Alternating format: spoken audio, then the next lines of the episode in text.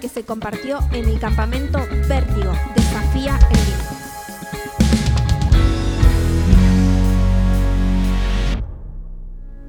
Bueno, sabían que están completamente locos, ¿no? No, pues si no lo sabían, en buen momento que se les revele. Y acá el amigo Pachu, uno de los más, este, sí, no voy a decir ningún adjetivo porque me puedo complicar la vida. Pero están locos y es una, verlos acá es una bendición, de verdad. Son una bendición. Yo creo que Dios los quiere bendecir a ustedes. Los debe querer más que a otros, Dios. Bueno, ¿tienen, tenés espacio en el corazón para un poquito más de parte de Dios en esta noche a recibir? Bueno, Padre, en esta noche, que sea glorificado tu Espíritu Santo. Y Señor, que se nos revele tu amor, que lo cambia todo. Nosotros lo necesitamos, así que cancelamos toda obra del infierno. Callamos a todos los demonios ahora en el nombre de Jesús y declaramos que la única autoridad aquí la tiene el nombre que está encima de todo nombre, ante quien se rinde toda otra voluntad y ante quien se doblará un día toda rodilla. Nosotros hoy ponemos en alto el nombre de Jesús y declaramos el nombre de Jesús va a ser glorificado aquí y ahora. Amén y amén. Amén. Amén, amén, amén. Déjame contarte una historia más me gusta contar historias. Me gusta mucho eso. Eh, te voy a leer Génesis 28 desde el capítulo 10, desde el versículo 10. Si querés podés buscarlo, si no escucharlo. Dice así, Jacob partió de Berseba y se encaminó hacia Harán. Cuando llegó a cierto lugar, se detuvo para pasar la noche, porque ya estaba anocheciendo. Tomó una, una piedra, la usó como almohada o como cabecera, dice literalmente. Hay que dormir arriba de una piedra, ¿no? Y se acostó a dormir en ese lugar. Allí soñó que había una escalinata apoyada en la tierra cuya cabecera o extremo llegaba hasta el cielo. Por ella subían y bajaban los ángeles de Dios. En el sueño el Señor estaba de pie junto a él y le decía, yo soy el Señor, el Dios de tu abuelo Abraham y de tu padre Isaac. A ti y a tu descendencia les daré la tierra sobre la que estás acostado. Tu descendencia será tan numerosa como el polvo de la tierra, te extenderás de norte a sur y de oriente a occidente, y todas las familias de la tierra serán bendecidas por medio de ti y de tu descendencia. Yo estoy contigo, te protegeré por donde quiera que vayas y te traeré de vuelta a esta tierra. No te abandonaré hasta cumplir con todo lo que te he prometido. Al despertar Jacob de su sueño pensó, en realidad el Señor está en este lugar y yo no me había dado cuenta. Y con mucho temor añadió, qué asombroso es este lugar es nada menos que la casa de Dios, es la puerta del cielo. A la mañana siguiente Jacob se levantó temprano, tomó la piedra que había usado como almohada o cabecera, la puso de pie, la levantó como una columna o estela y derramó aceite sobre ella. En aquel lugar había una ciudad que se llamaba Luz, pero Jacob le cambió el nombre y le puso Betel. Vamos a leer hasta ahí. Esta es una historia interesante, como toda la vida de Jacob es interesante. Y fue muy iluminador para mí hace un tiempo leer este pasaje y encontrar algunos detalles interesantes que Dios me iba marcando y que en ese momento tenían que ver con cosas que yo charlaba con la gente. Y me doy cuenta que cada vez eh, charlo más este tipo de cosas con la gente en charlas personales o en grupos y, me toca a veces predicar y ministrar de este tipo de cosas. Hoy quiero hablarte de algo y le pusimos un poco título presionado por el pastor Ezequiel, le tuve que poner un título y le, eh, recalculando. Decí conmigo, recalculando. ¿Usan GPS? Viste que a veces cuando no le prestas atención al GPS y te mandás para cualquier lado, tienes que recalcular. Bueno, vamos a recalcular algunas cosas y quiero hablarte de algo que puede ser el limitante más importante que tengas para lograr cosas en la vida. Yo creo que es el limitante más importante que tenemos todos los seres humanos. Es un área de nuestra vida personal que si nosotros no la calibramos y la configuramos correctamente, te va a llevar por lugares equivocados. Hay un área en la profundidad de tu ser, hay algo, un área que de hecho tiene un nombre y a veces no le prestamos mucha atención a esa área y la nombramos medio al pasar y nunca sabemos muy bien de qué se trata y quiero hablarte exactamente de eso. Algo que yo sé que ministramos mucho los pastores y se escucha mucho en los púlpitos hablar de esto, eh, pero hoy le pido al Espíritu Santo que te revele lo que solamente Él te puede revelar. No hay palabra humana que te pueda convencer de lo que quiero traer por la gracia de Dios en esta noche, solo el Espíritu Santo. ¿Cuál es ese área, esa profundidad? ¿Cuál es el punto más profundo del ser? ¿Cuál es el área más importante en la vida del ser humano? Los pensamientos, las emociones, la imaginación, los deseos. ¿Cuál es el área? ¿Cuál es para vos el área más importante en la vida del ser humano? ¿Cuál es esa profundidad sobre la que el enemigo siempre apunta porque sabe lo que produce? ¿Cuál es ese, ese espacio donde que, nos, nos constituye a nosotros como personas? Nos define. Hay algo que a nosotros nos define como humanos. Algo que traemos por imagen de Dios, porque fuimos creados por Dios de esta manera y somos capaces de esto que solo los seres humanos de toda la creación somos capaces. Ninguna otra cosa viva en el planeta tiene eso adentro como lo tenemos nosotros. Es un área profunda. ¿Te imaginas cuál puede ser? ¿Cuál? Más fuerte. Identidad. No, pero gracias por participar. ¿Cómo? El espíritu. Gracias por participar también. No. El alma, los pensamientos, la fe. ¿Qué más? La familia, todo re lindo, pero todo mal. ¿Quién más se anima a decir algo horrible? Digo, algo... ¿Cómo? No. Pero gracias, igual, fue muy lindo lo tuyo. La, la santidad, re espiritual, pero no. Bueno, él levanta la mano, miren qué respetuoso. ¿Qué vas a decir? A ver. La la carne. Viniste con hambre al culto. No, pero está bien, igual me gustó. Pero no. ¿Cuál es esa área profunda que nos constituye a, todos? No, las emociones la dijeron acá y ya habíamos dicho que no, así que dos veces más lo tuyo. Espíritu también lo dijeron. La razón de ninguna manera. ¿Cómo? No. Pero te entusiasmaste un ratito, eso es muy bueno. El alma. Como cuatro veces lo dijeron el alma, campeón. Bueno, repiten conmigo. Decí conmigo. ¿Qué dijo el alma? Un aplauso, un aplauso. Qué crack. Repita conmigo. Afectividad. Vamos de nuevo. Afectividad. Mira, ya lo sabía, pero no lo dije. Claro. ¿Quién lo dijo? A robar a los caminos. es la afectividad está en la profundidad de nuestro ser. Y es algo de lo que somos capaces tanto como Dios es capaz. Nos constituye. Y todo lo que dijimos es parte de lo que significa ser humano. Pensar, razonar, sentir. Nos diferencia de todo lo demás.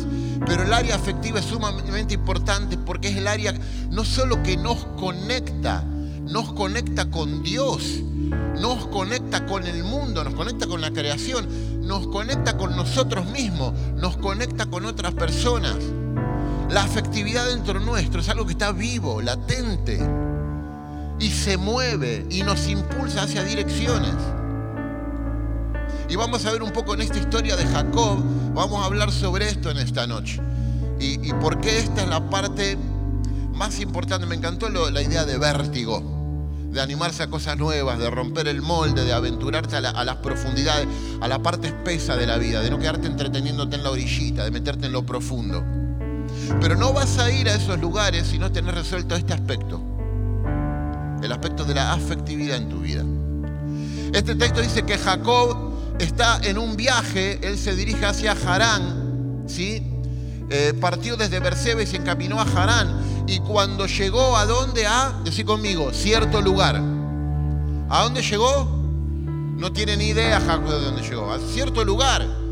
Se le viene la noche y termina y se queda dormido y se duerme poniendo como cabecera una una piedra. Pero Jacob llega a cierto lugar y muchas veces nosotros en la vida nos encontramos ahí. ¿A dónde estamos? Y en cierto lugar. Y, no sabemos. Y este cierto lugar es lo que podríamos decir un no lugar. Él no sabe dónde está. ¿Y por qué Jacob no sabe dónde está? Porque Jacob no sabe dónde pertenece. Jacob muchas veces siente que no encaja en ningún lado. Y la incapacidad de sentir pertenencia es una de las cosas más importantes para arruinarnos la vida. El, no sentirnos que nosotros podemos ser parte de algo. Ojo, podemos estar junto con otros, podemos salir a divertirnos con amigos, incluso podemos tener pareja o ser parte de una familia, pero en el fondo del corazón a veces sentimos que no somos comprendidos. No encajo exactamente acá. No me animo a decir algunas cosas porque nadie me va a entender si yo digo estas cosas. Ese es un sentimiento de no pertenencia. El sentimiento de no pertenencia se llama soledad. Y hoy es una epidemia mundial.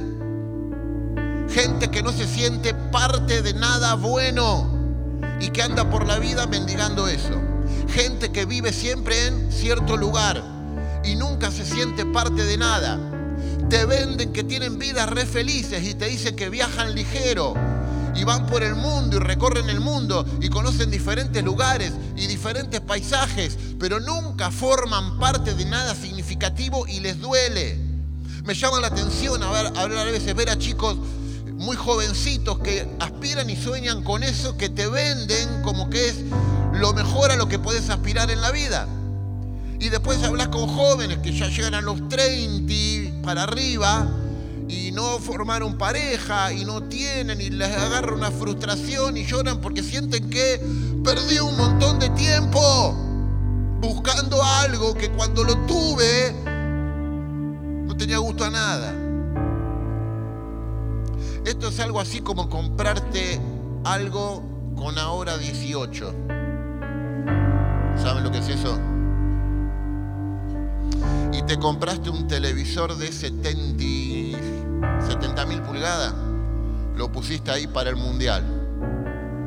Te lo compraste. Y lo empezaste a pagar. Y la primera semana te sentás y decís, qué locura, qué lindo. Y mira qué barato. Al otro mes, traca y es el televisor del mes pasado ya. Es lindo, pero es el mismo del mes pasado. Al tercer mes, es el televisor que ya hace tres meses que lo tengo. Y vos vas perdiendo el entusiasmo mientras la tarjeta traca, traca te sigue cobrando, ¿sí? Y cada vez que viene el resumen y alguien tiene que pagar, capaz que no sos vos, son tus viejos seguramente, decís, oh. y a la cuarta, quinta cuota, sí, ¿para qué lo compré? Primero era genial y después decís, ¿para qué lo compré? Bueno, algunos viven la vida estilo ahora 18 y creen que comprar algo genial y al tiempito ya no es tan genial. Entonces van a tratar de comprar otra cosa que los haga sentir plenos y nunca nada los hace sentir como ellos piensan que se deberían sentir. Jacob está así. Y te voy a contar un poquito la historia de Jacob y vamos a leer pedacitos más. La mayoría te lo voy a contar para que lo entiendas. ¿Por qué Jacob está en camino de Berseba a Harán? Y llega a cierto lugar y le agarra la noche. ¿Por qué está así? No está en un viaje de placer, está huyendo, se está escapando. Jacob nació en un hogar que relata el libro de Génesis, donde literalmente dice esto, que cuando nació eran gemelos con su hermano Esaú. Pero Esaú salió primero y Jacob salió agarrándole el talón. ¿Se acuerdan eso? ¿Alguno conoce esta historia? Agarrándole el talón. Entonces el papá le pone nombre Jacob, que qué significa? El que agarra, el que te manotea. Se puede traducir así, el que agarra. El que agarrar es manipular algo. ¿Sí? El que manipula. Ese es Jacob. El que engaña. Le pone ese nombre. Porque él quería nacer primero, pero nació primero el hermano. Y enseguida el texto sigue diciendo que el hermano Esaú era repeludo y le encantaba salir de cacería afuera del campamento. Y que Jacob era lampiño, o sea, no tenía pelos. Y le quedaba quedarse guardado en el campamento. Isaac, el papá de estos hijos, amaba más a Esaú. Y Rebeca, la mamá, lo quería más a quién? A Jacob.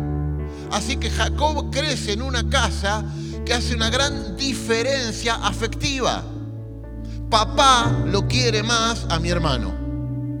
Y mamá te requiere, pero papá lo quiere más a mi hermano. Ahí crece eh, Jacob en ese hogar. Ni bien dice esto la Biblia, cuenta que una vez Esaú volvió de cazar y no cazó nada. En esa época no había delivery como ahora. Y si no cazabas nada, literal, podías morir de hambre. Y justo Jacob está haciendo un guiso de lenteja. ¿Conocen esta? Y Esaú dice, por favor, dame un poco de comer para que no muera de hambre. Y Jacob, fila su nombre, lo acuesta al hermano. Ok, yo te voy a dar del riquísimo guisito de lenteja que estoy haciendo. Te va a costar que vos me, cedas tu primogenitura. El primogénito, por ser primero, era el que le daba al padre, le daba la bendición, le daba el doble y se iba a hacer cargo de toda la casa. Jacob quiere la primogenitura de, Saúl. Pero no quiere la primogenitura de Saúl por el dinero. Lo que Jacob quiere es que el padre lo ame a él como lo ama a Esaú. Y piensa que si Esaú le pasa la primogenitura y hace eso, capaz que el padre, pero evidentemente no le funciona. La historia va a continuar así. Y llega el momento en que Isaac, el papá de los dos gemelos, se pone grande y se vuelve ciego. Y le dice a su hijo preferido Esaú, anda a cazar algo, cocinátelo como a mí me gusta, que ahora te voy a bendecir. Entonces Esaú se va a casar. Rebeca, la mamá, escuchó lo que pasa y lo llama a Jacob. ¿A quién quería más Rebeca? A Jacob. Jacob, vení, mira, tu viejo está más ciego que un murciélago lo manda a tu hermano a casar, que le cocine, que no sé cuánto. Vamos a hacer una cosa. ¿Sí? Va, anda, matate un corderito, tráemelo. Yo con la piel del cordero te voy a hacer un trajecito de Saúl. Tenía que ser peludo el otro, ¿eh? Te voy a hacer un trajecito de Saúl. te voy a cocinar un guiso como el que cocina tu hermano y se lo vamos a comer a tu viejo. Ni cuenta se va a dar. Y vos vas y te va a tener que bendecir a vos. Y Jacob entra adentro y se presenta delante de Isaac. ¿Conocen esto también? ¿La escucharon alguna vez? Cuatro veces le va a preguntar Isaac. Hijo mío, ven, eh, padre, ya cociné. Bueno, ven que te voy a bendecir. Y, y estás ciego, pero no come vidrio, Isaac. ¿Cómo lo encontraste tan rápido? Dios me ayudó. Dios, para mentir, si lo metes a Dios en la mentira, como que más, más fuerte, ¿no? Dios me ayudó. A ver, acércate que te toque un poquitito wow, la voz es de Jacob, pero la piel es la de Saúl.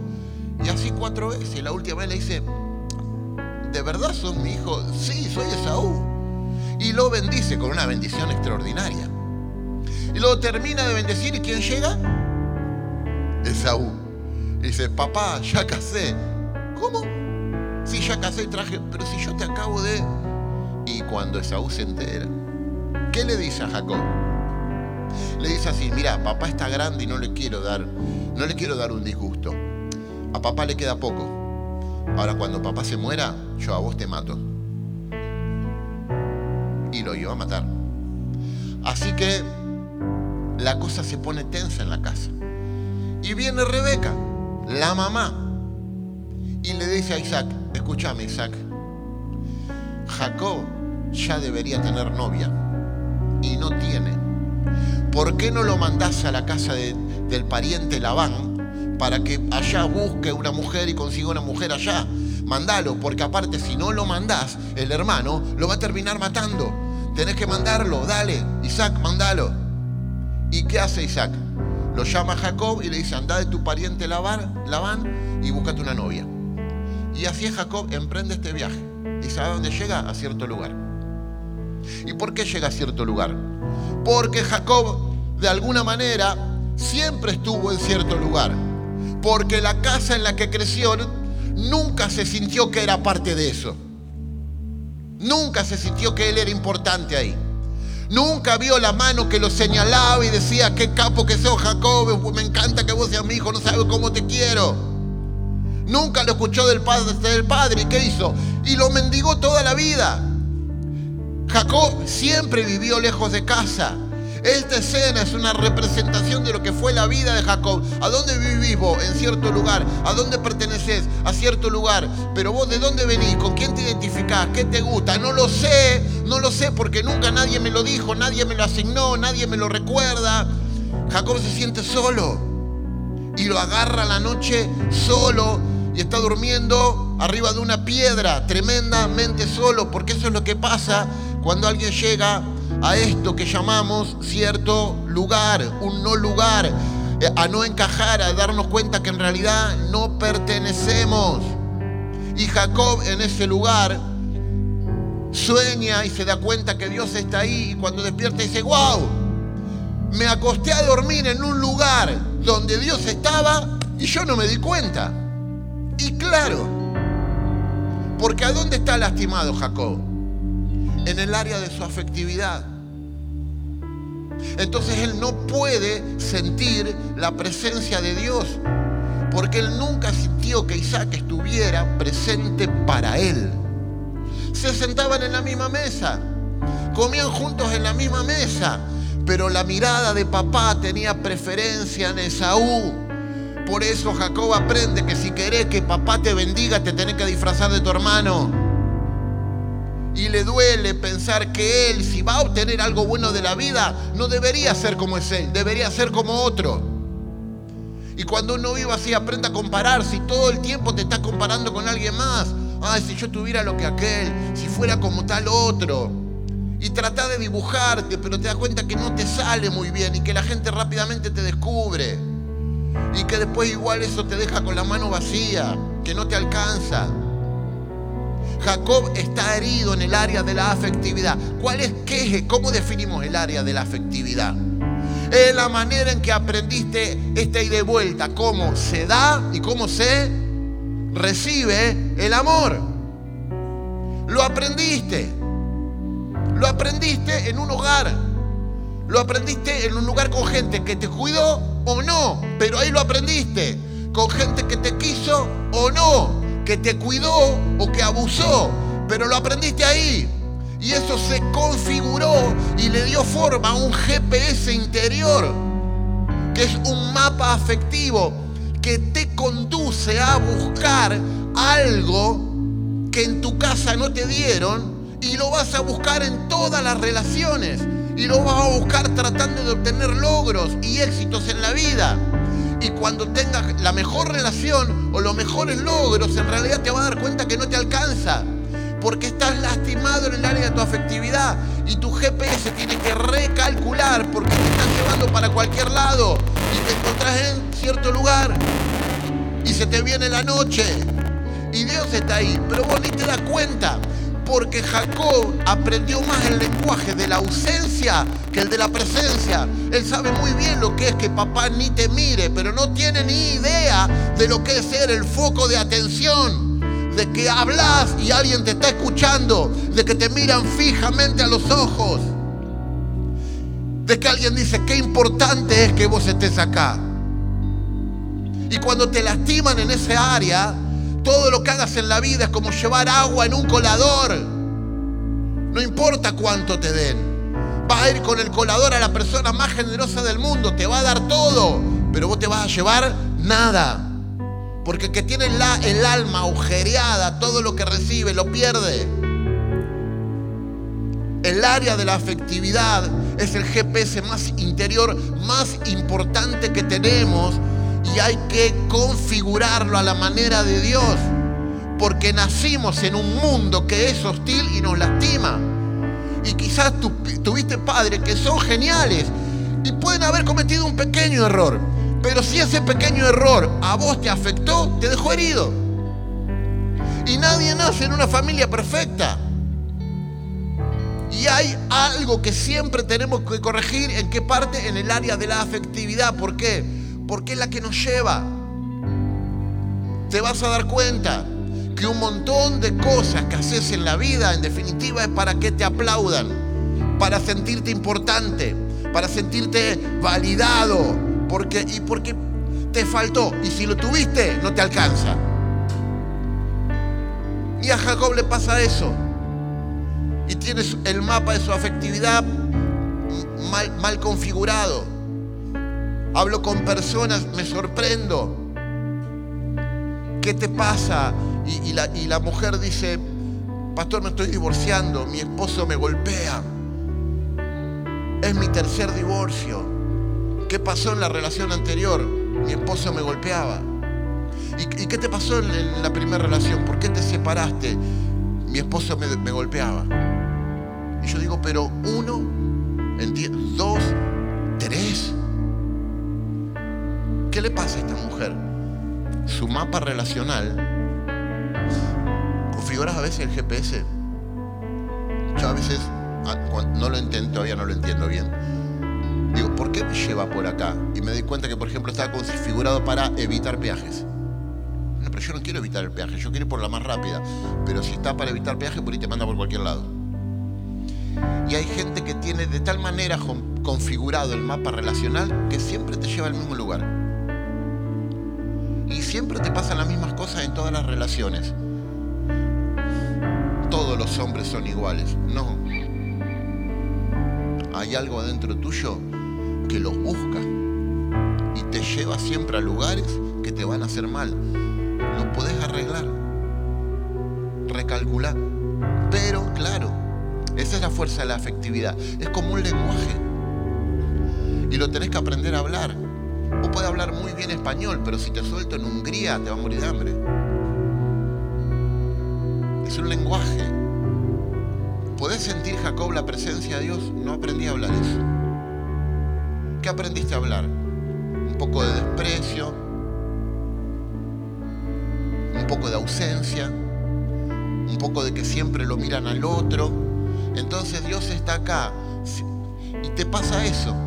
Dios se hace presente y vos ves cómo la gente está adorando y sabes qué hacer y los imitas un poquito, pero en el fondo no, no lo estás sintiendo. Y si te da permiso de sentir algo, te cuestionas, podrías sentir mucho más, pero y nunca te alcanza. Nunca te es suficiente nada que vivís en la presencia de Dios.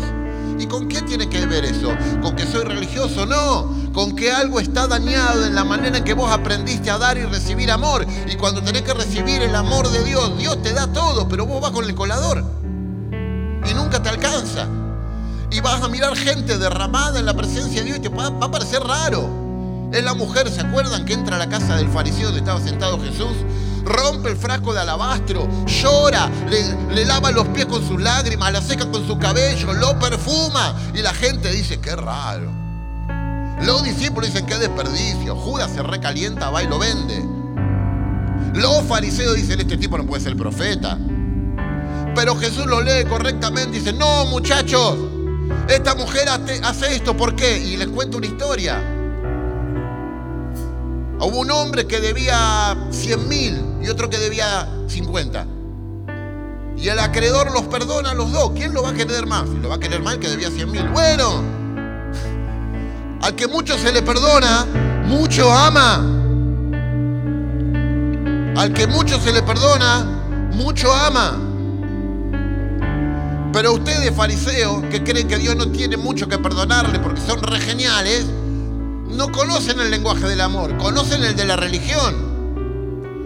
Pero hacer locura como hace esta mujer, por amor, desperdiciar un perfume en el lenguaje profundo del amor, ustedes no lo leen. Y cuando aparece alguien hablando ese lenguaje, no lo entienden y lo juzgan porque no lo conocen.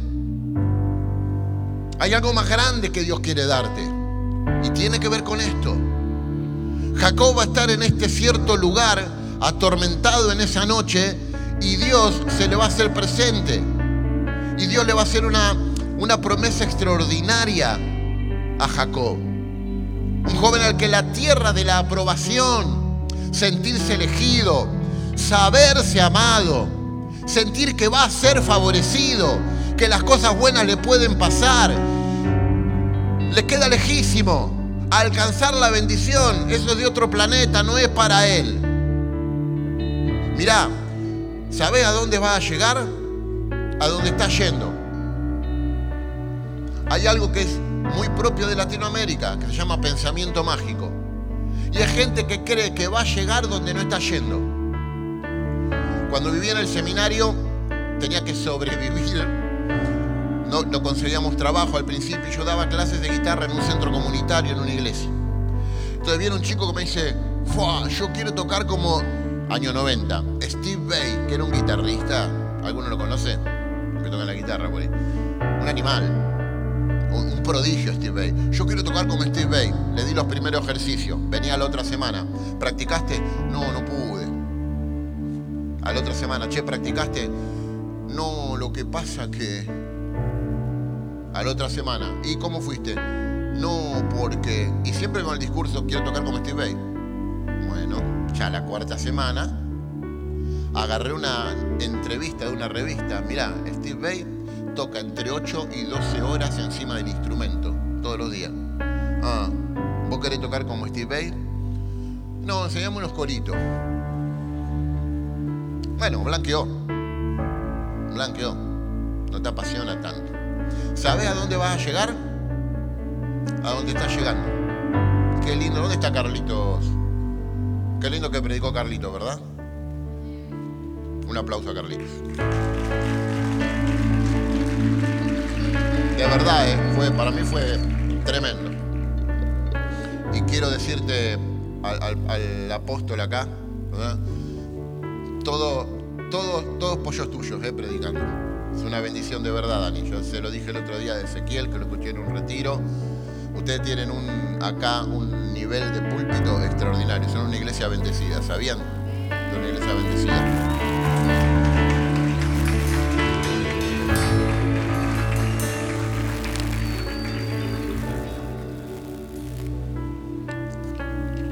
Gas. Igual me lo voy a tomar. ¿Culpa a ustedes? o hicieron carita de culpable las tres.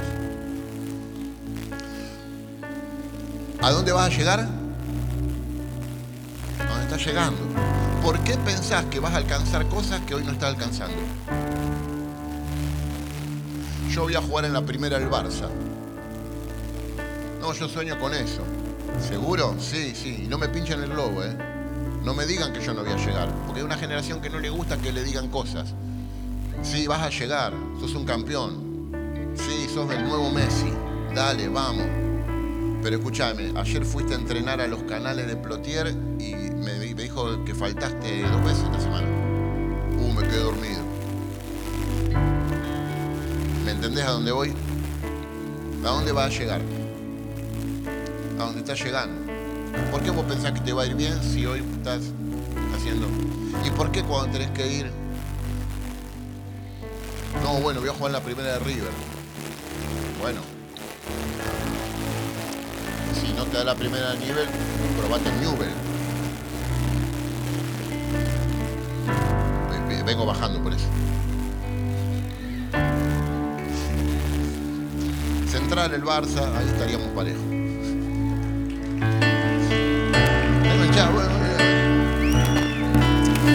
Yo solito, yo solito me meto, lo, lo sé completamente innecesario esto, pero acá estoy. Lo, que, lo tengo a Santi mirándome como Bueno, me olvidé, ¿de qué estaba hablando? Ustedes son... Ah, bueno, quiero jugar en tal lugar. Digo, ¿pero por qué? Y me dice, me contesta, porque esto me pasó, me contesta, es lo mío no es los canales, lo mío es Buenos Aires, me dice. No, campeón, lo tuyo es esto, fundiste tres kioscos y querés tener un almacén. Lo mío son los supermercados, por eso fundo kioscos. No, pero te administrar un kiosco. Y después te va a ir bien. Porque ¿a dónde vas a llegar? ¿A dónde estás llegando? Y a veces no llegás a donde estás llegando porque tenés el GPS mal configurado. Y sos una persona errante y sin tierra, errante y sin herencia, errante y siempre lejos de la bendición paterna. Y para muchos quedarse dando vuelta errante les resulta cómodo, ¿eh? porque no hay nada que conquistar, no hay gigantes para matar. A Israel el desierto le quedaba bárbaro. Era cómodo. Le caía el manacito del cielo, tenían lo que querían. Y Dios lo tiene que incomodar para que elijan conquistar la tierra. Jacob está en un viaje escapándose de la casa. Vivió en un lugar, y permitime Prestame atención a esto que te voy a decir ahora, porque es muy propio de nuestra cultura. Jacob tuvo un papá pasivo y una mamá manipuladora.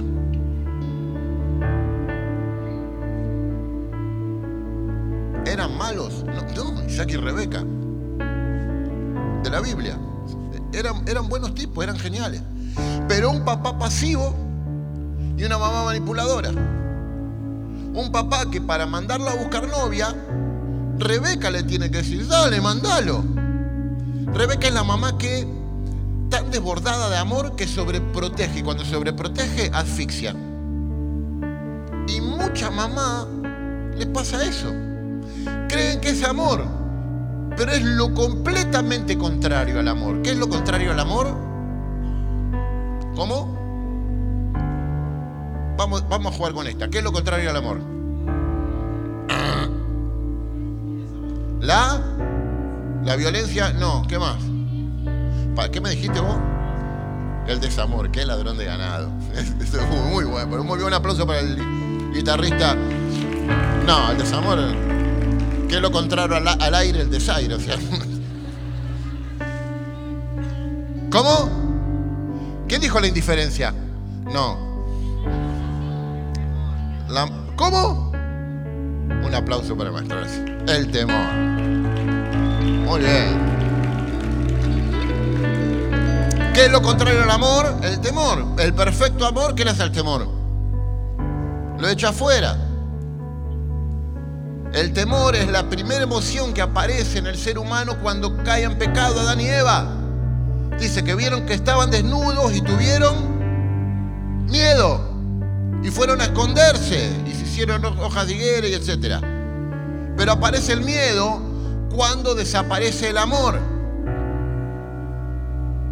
Una mamá que sobreprotege, ¿por qué sobreprotege? Porque ama mucho, porque tiene miedo. Déjalo ir. No, y si le pasa algo, pero déjalo ir que ya tiene 25 años. No, pero y si le pasa, pero déjalo ir. No, ¿lo ama mucho? No, tiene miedo. Y nosotros disfrazamos el miedo del amor. Papás que no le ponen límites a sus hijos. No, tengo miedo.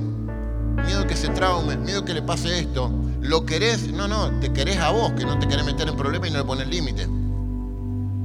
Cuando alguien no pone límite, no piensa en lo mejor para los hijos, piensa en lo más cómodo para uno. Es más cómodo levantar las cositas de los lugares donde el nene llega que enseñarle al nene que tú no vale. ¿Me entienden? El, que, el amor es sufrido, se esfuerza, genera cosas. Y lo contrario del amor es el miedo. A veces actuamos por miedo. Y Jacob crece con un papá pasivo que nunca lo hizo sentir importante. Eso es lo que hace un papá pasivo en muchas formas. El papá pasivo puede ser un papá que abandona, puede ser un papá que maltrata, puede ser un re buen tipo que está pintado. Y una mamá que, como un papá es pasivo, avasalla y agarra todo. Y hace cosas y agarra mochilas que no son de ella. Después viene a llorar que está cansada. y que nadie la entiende y que nadie la ayuda, pero tocarle una mochila te arranca los dedos. Es re amorosa, no, está muerta de miedo. Confundimos amor con miedo, fe con ansiedad. Nos volvemos egoístas y el lenguaje de la cruz nos parece rarísimo. Entregarnos. Vamos, me gustó jugar con ustedes esta noche. Vamos a dar una definición de gracia. ¿Se animan? Ya saben igual que les va a salir mal, pero no importa. ¿Qué es la gracia? Dígame algo. A ver, regalo. Regalo no. ¿Cuántos están de acuerdo con esa definición? Ah, mira cuántos no se animan a levantar la mano, cobardes. Regalo no merecido, está bien, pero es un poco más que eso. ¿Qué más? ¿Qué, qué más profundo que un regalo no merecido? El amor incondicional está bien, es más o menos lo mismo, no es lo mismo, pero más o menos lo mismo, pero más que eso. Una muestra de amor.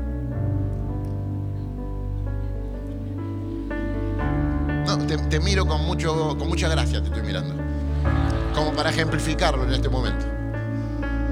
Es una muestra, pero es más. Es más. Pero lo que ella dice es importante porque se demuestra, el amor no es maripositas, acciona.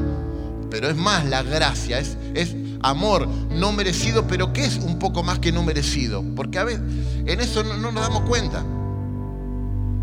¿Implica el perdón? Sí, pero es más. Es más. Vamos a suponer esto, que yo llego y te regalo, no sé, ¿qué auto? Decime un auto que te guste. ¿Qué? Alfa Romeo 370, ¿cuánto? Ese, blanco lo querés, rojo lo querés, vengo, toma, te lo regalo, ¿te lo mereces? Muy bien, menos mal, que te diste cuenta. te lo regalo. No te lo mereces, pero ¿sabes qué? En, unos años, con un poco de esfuerzo, picando escombro con Carlito, te lo compras.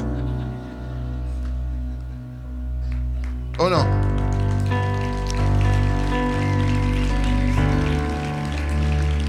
No te lo mereces, pero te lo podés comprar. El regalo es inmerecido, pero la gracia es algo más que eso, a ver si te das cuenta.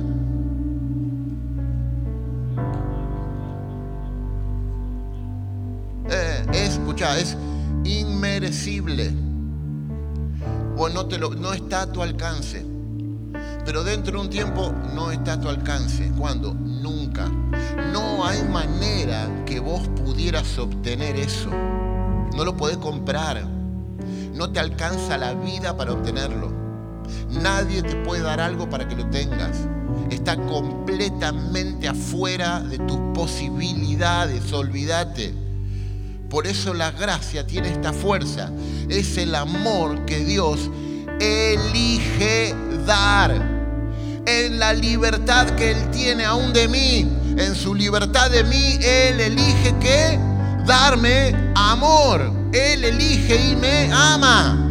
Y yo no puedo hacer nada para obtener ese amor. No puedo hacer, puedo hacer el mejor esfuerzo del mundo. No hay ni dinero ni buenas obras. No hay absolutamente mérito alguno que dé la talla para pensar que yo puedo adquirir eso que solamente lo voy a tener si alguien elige sin absoluta intervención de mi parte, elige que me lo va a dar. El amor tiene este ADN, se entrega libremente, libre y voluntariamente. No me importa lo que el otro piense, diga o haga, yo elijo que lo voy a amar. Y tiene su fuerza en eso. Ahí está el poder de la fidelidad de Dios. ¿Por qué decimos que Dios es fiel?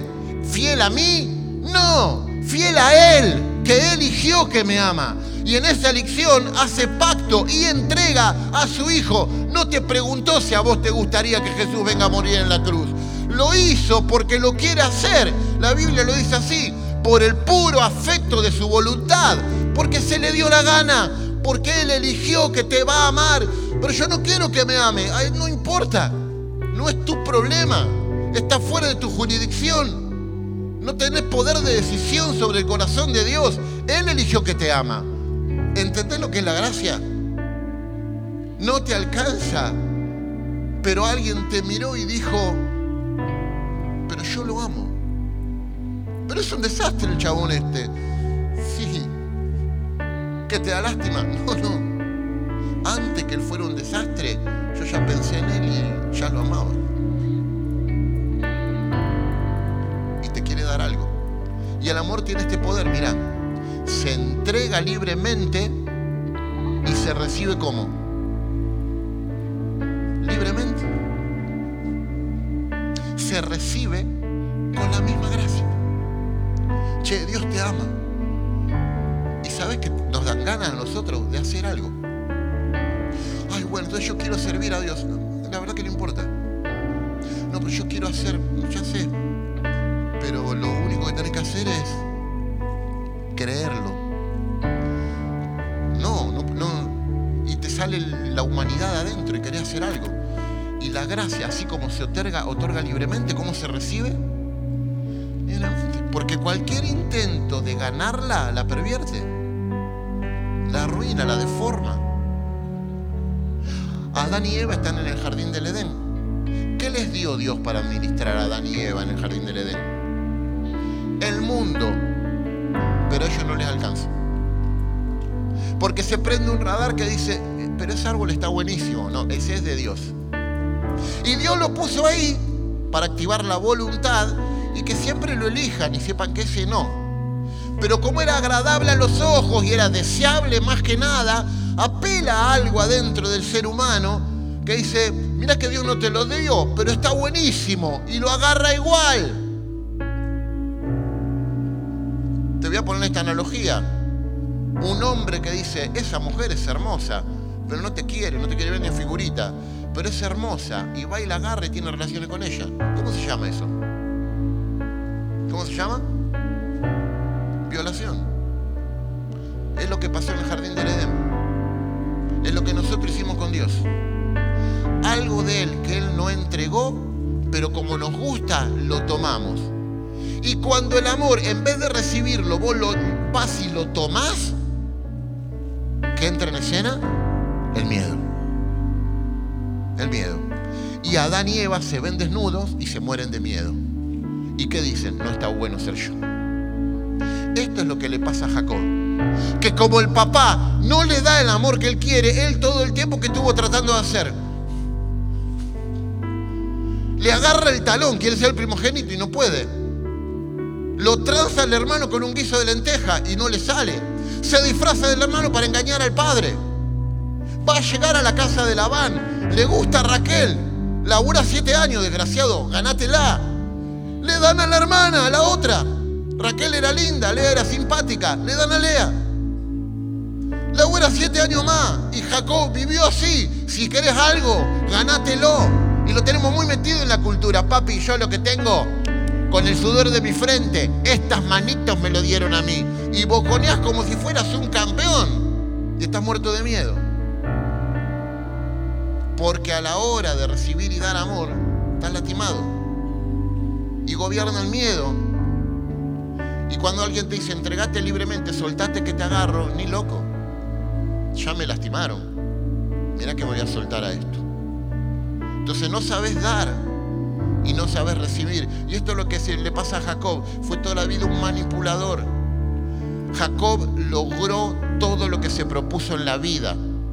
Cuando ya llegas casi al final de, esta parte de la historia de Jacob, él está regresando a su casa y sabe cómo vuelve rico, como la persona más rica de la tierra en ese momento.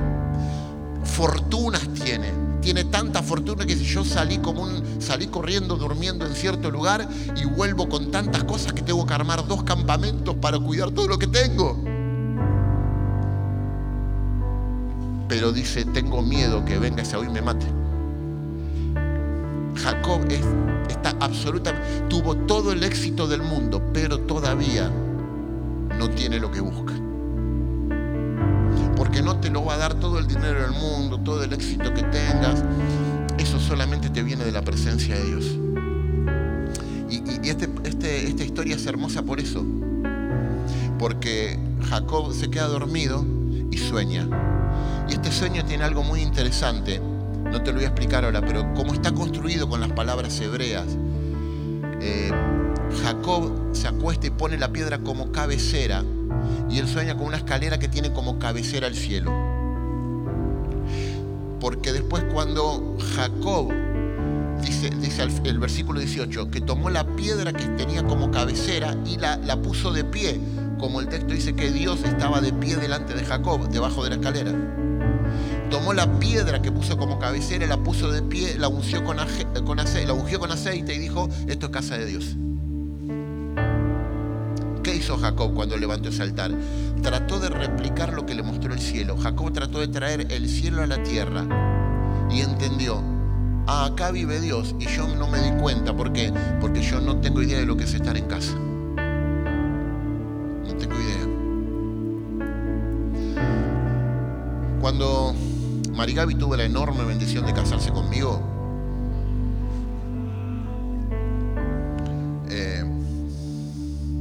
yo la llevé por tantos lugares.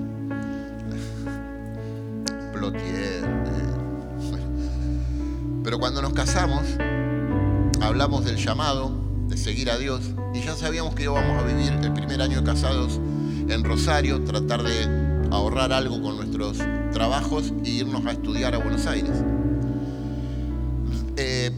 Los primeros seis años de casados nos mudamos 11 veces.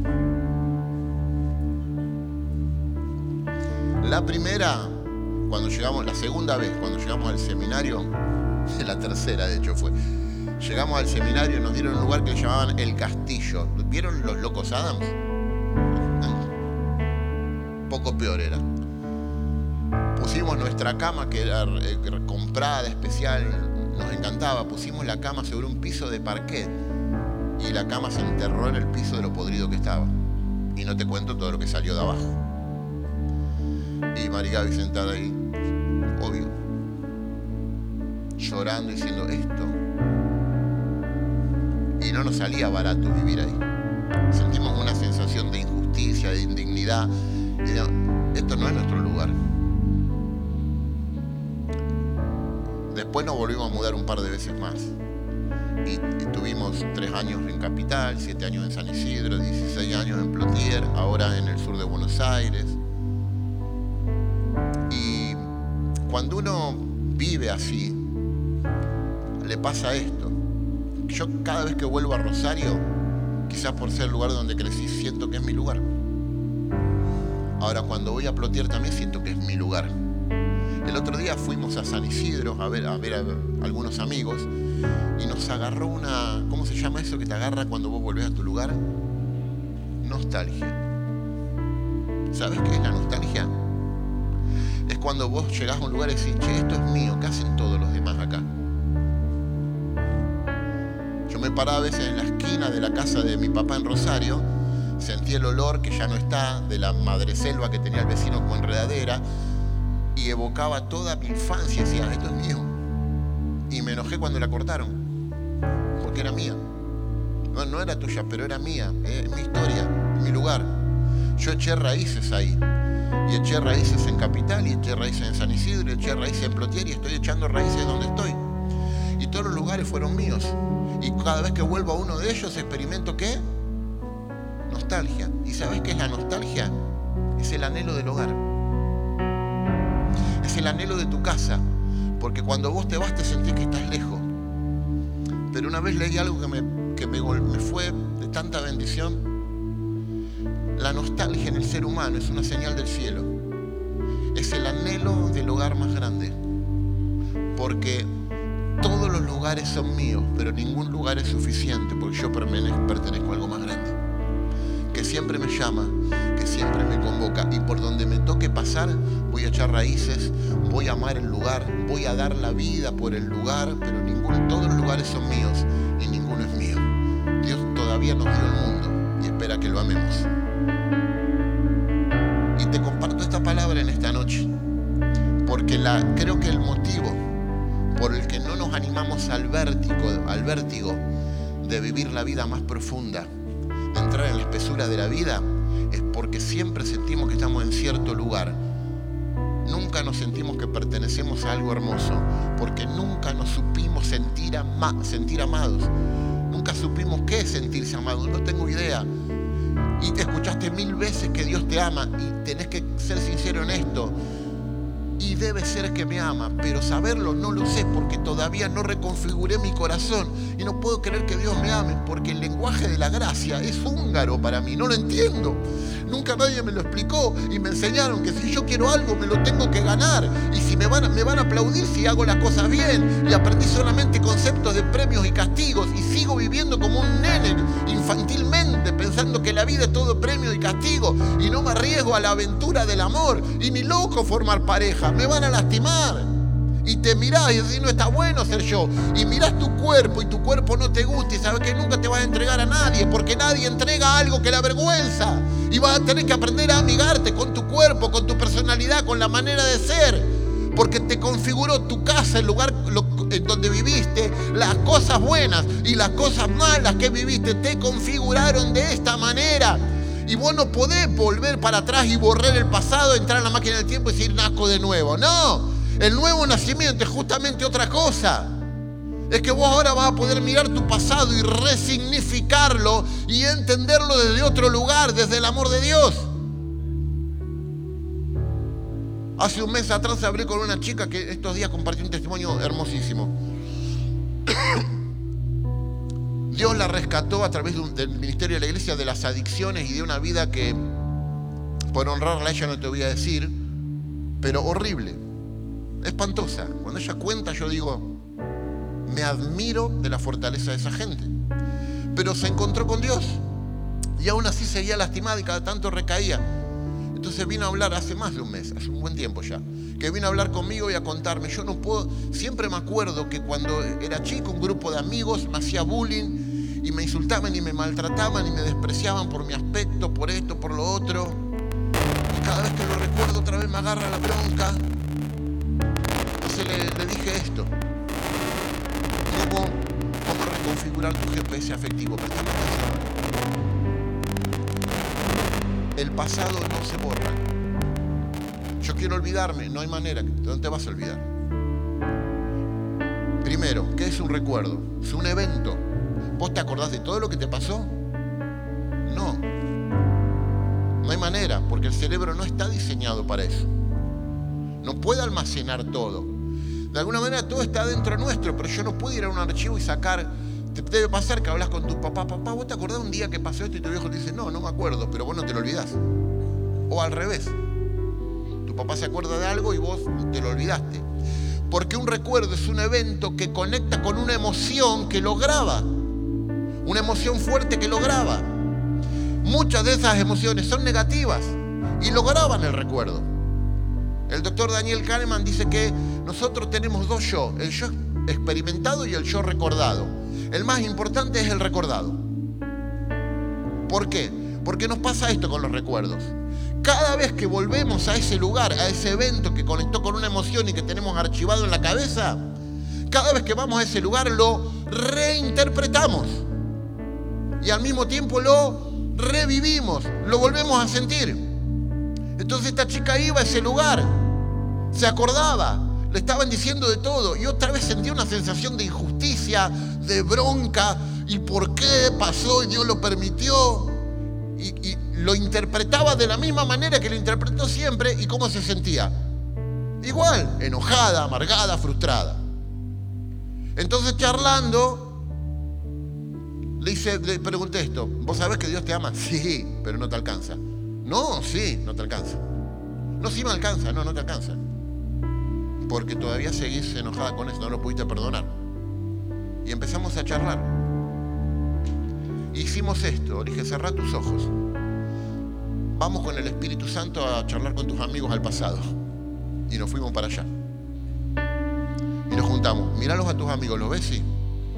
Empecé a decirles esto. Ustedes hablaron así me despreciaron, me maltrataron, se burlaron porque ustedes no saben quién soy yo. Es más, yo no sabía quién era y les creí. Pero ahora vengo a decirles que yo sí sé quién soy. Y no me importa todo lo que ustedes dijeron. ese maltrato es la opinión de ustedes, ese abuso es lo que vos pensás de mí. El desprecio que vos tenés sobre mí es tu idea de mí. Pero ahora yo aprendí que la idea de Dios sobre mí es otra. Y vengo a decirle que los perdono. Y volvimos. Y tenía una sonrisa en la cara. Y ahora cada vez que charlamos de esto me dice, y cuando pensás en eso, no, no, no me lo olvidé, me sigo acordando, pero ahora lo interpreto de otra manera.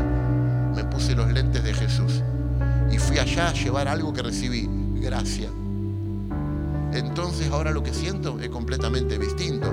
Ya no estoy amargada, ya no estoy frustrada, ya no me quedé anclada al pasado. Ahora creo que puedo construir un futuro. Estos días dio testimonio de que se va a ir como misionero en dos años al norte del país a predicar.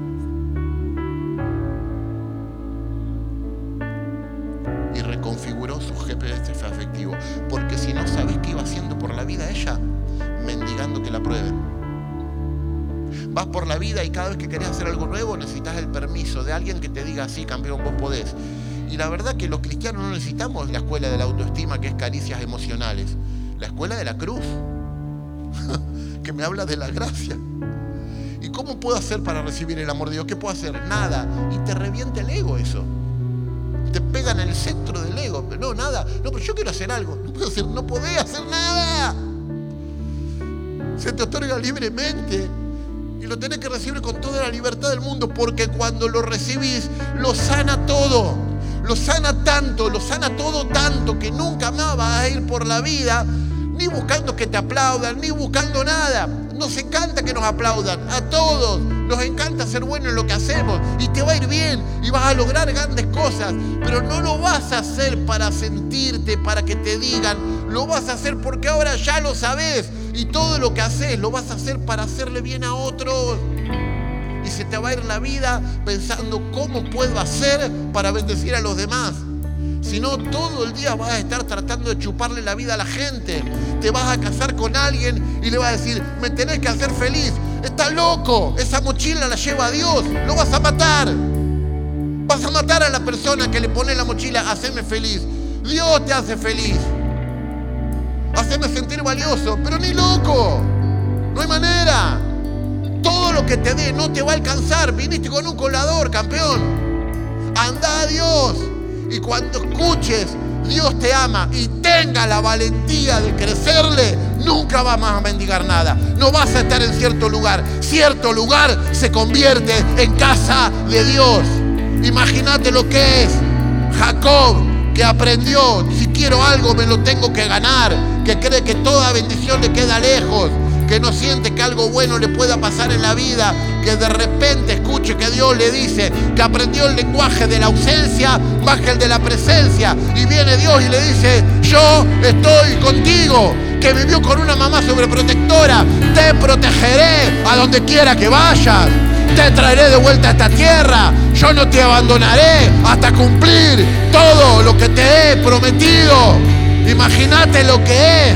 Tenés que llegar a creerle te cumpliré todo lo que te he prometido. Eh, a mí nunca me cumplieron. Ya no hablas ese idioma, pero es el de Dios. A mí me abandonaron, pero Dios habla otro lenguaje. Y si no lo entendés, siempre vas a aspirar a lo seguro, a estar cómodo. Va a venir Goliat y va a correr atrás de papá y mamá. Y no vas a alcanzar tu destino profético. Te van a decir, anda más profundo. No, llévame vos. Porque algo está roto en tu GPS afectivo. Y tenés que reconfigurarlo. Once veces nos mudamos. ¿Y cuando estás en casa? Siempre. La presencia de Dios es casa. La presencia de Dios es casa. Nuestra casa es un lugar más grande. Acá somos extranjeros y peregrinos pasamos y pasamos amando todo y damos la vida por estos lugares. Y si vos no estás dispuesto, si vos no encontrás algo por lo que dar la vida, siempre sos un mendigo.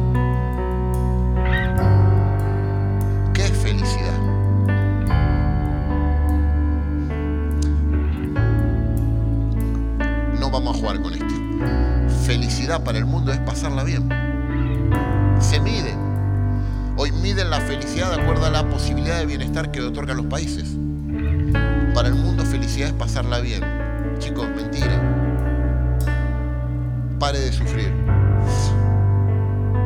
Yo quise cambiar el cartel eh, para la final del mundial y no me dejaron en la iglesia.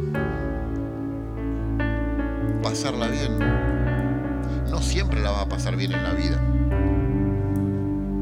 Y te van a pasar cosas de hecho, ya te pasaron cosas que no están buenas. no quiero que no me pasen nunca más. Bueno, no. Salís de Disneylandia y venís y te vas a dar cuenta, te van a seguir pasando cosas complicadas. Felicidad como pasarla bien es comprar una mentira. ese concepto de felicidad se resuelve con entretenimiento. Pero ¿qué es para el cristiano la felicidad? Que la Biblia dice en griego Macarios, bienaventurados, felices. ¿Qué es para nosotros la felicidad? Porque el Señor dice bienaventurados los que lloran, los que son perseguidos por la justicia, los mansos, los pobres. Ah, mira, eso también puede ser bienaventurados. Ah, pero feliz no es pasarla bien. No. ¿Quién es feliz?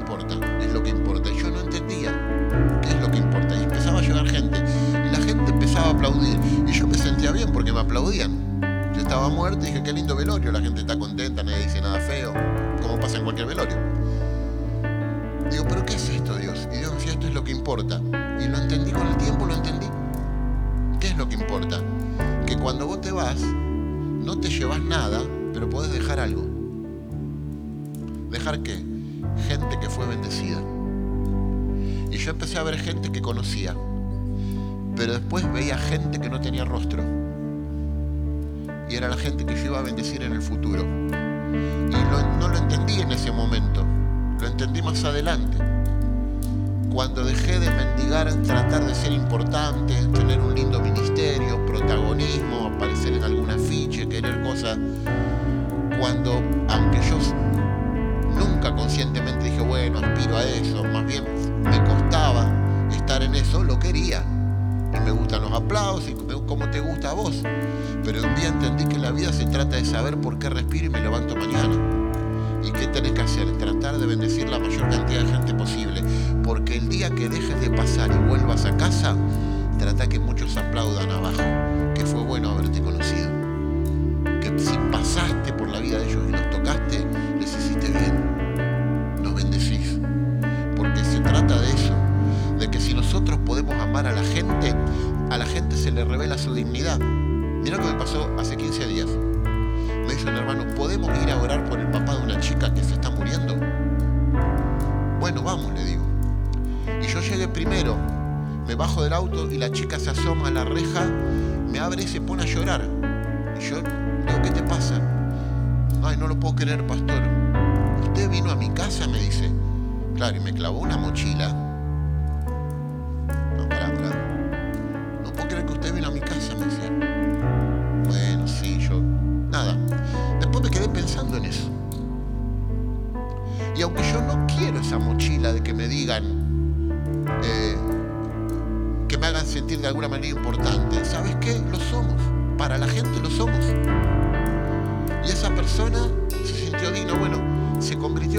Estaba por morir al otro de la semana volvimos, se convirtió en esposo. Y mira cómo se manifestó el amor de Dios. Ella que veía los cultos por internet, vio que yo fui a la casa y no lo podía creer. Y a mí no me gustó al principio, pero después Dios me habló. La gente, a la gente, cuando nosotros nos sentamos a la mesa de la gente y lo hacemos a Jesús, el rey de esa mesa, a la gente se le revela su dignidad. Porque ¿sabe qué sintió ella? Que era importante. Debo importar. Lo leyó así. Y lo van a leer así. En la pandemia armábamos caja de comida. Íbamos a la casa de la gente y la gente se ponía a llorar. Porque le habíamos puesto más polenta en la caja. No, decía esto. Se acordaron de mí.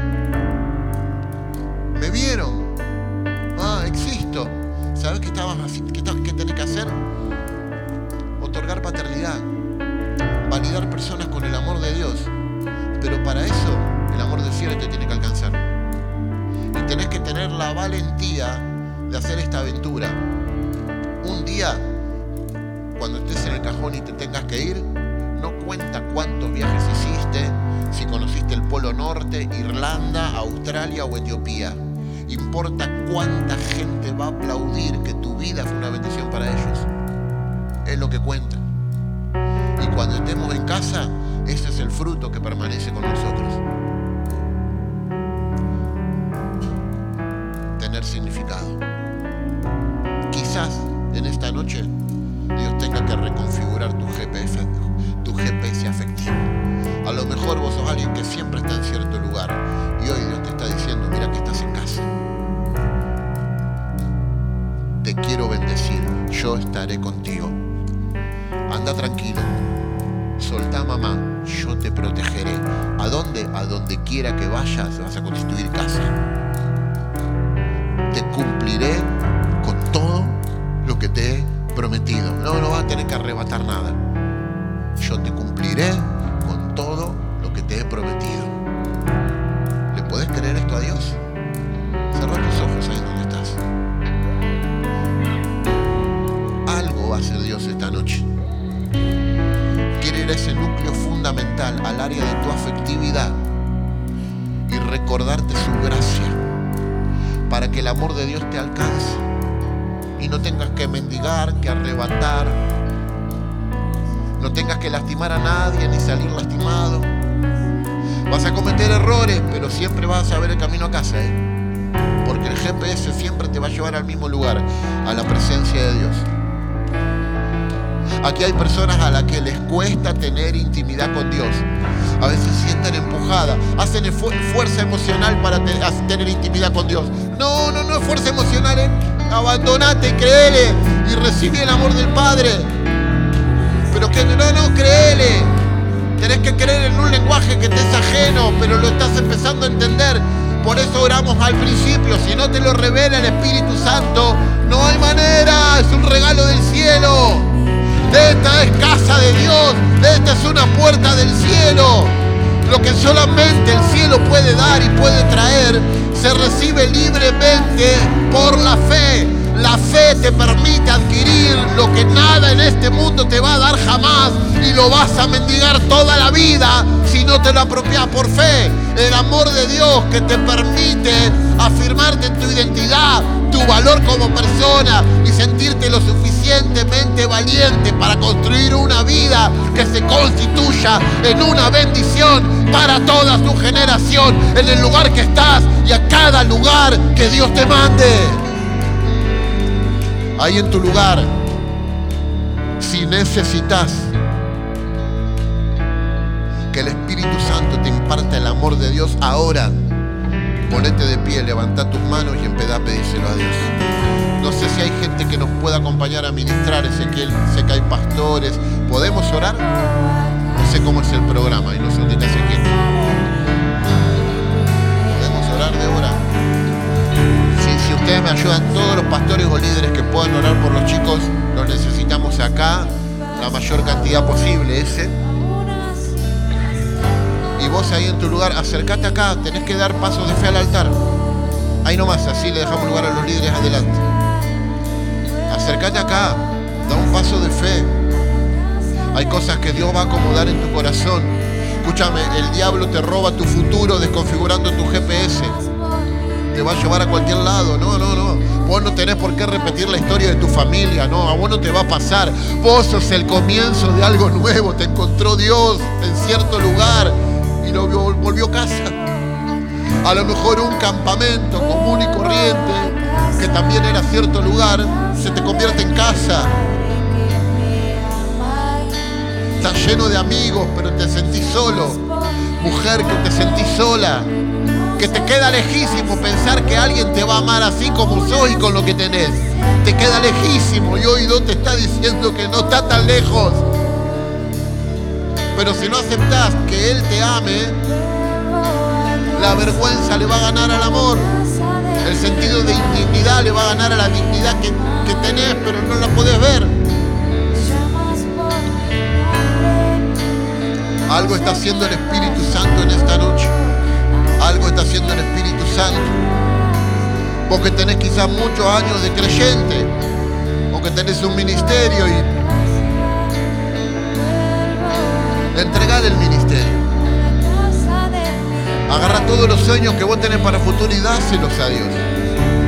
Y yo no dependo de esto, Señor. ¿Y de qué depende? De, de tu amor y nada más. Y me alcanza. Vamos a orar y impartir el amor de Dios. El amor de Dios. hay abrazos de Padre que tienen que soltarse en esta noche sobre tu vida.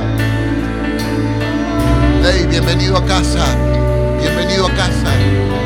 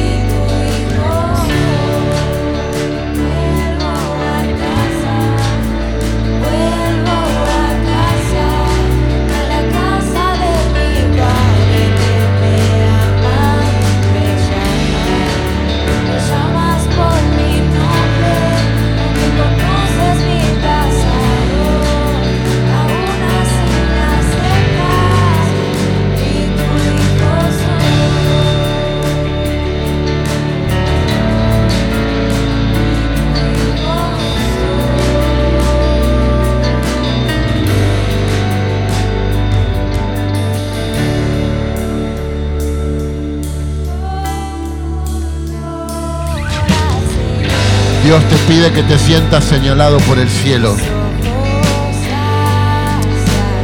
Hay un varón al que Dios le dice, nunca te sentiste el objeto de esa mirada que te valida. El, Padre te está mirando ahora. Te está mirando. Te está mirando. a devolverle, no agaches la cabeza. Devolverle la mirada volverle la mirada. Sentate a la mesa con la cabeza en alto.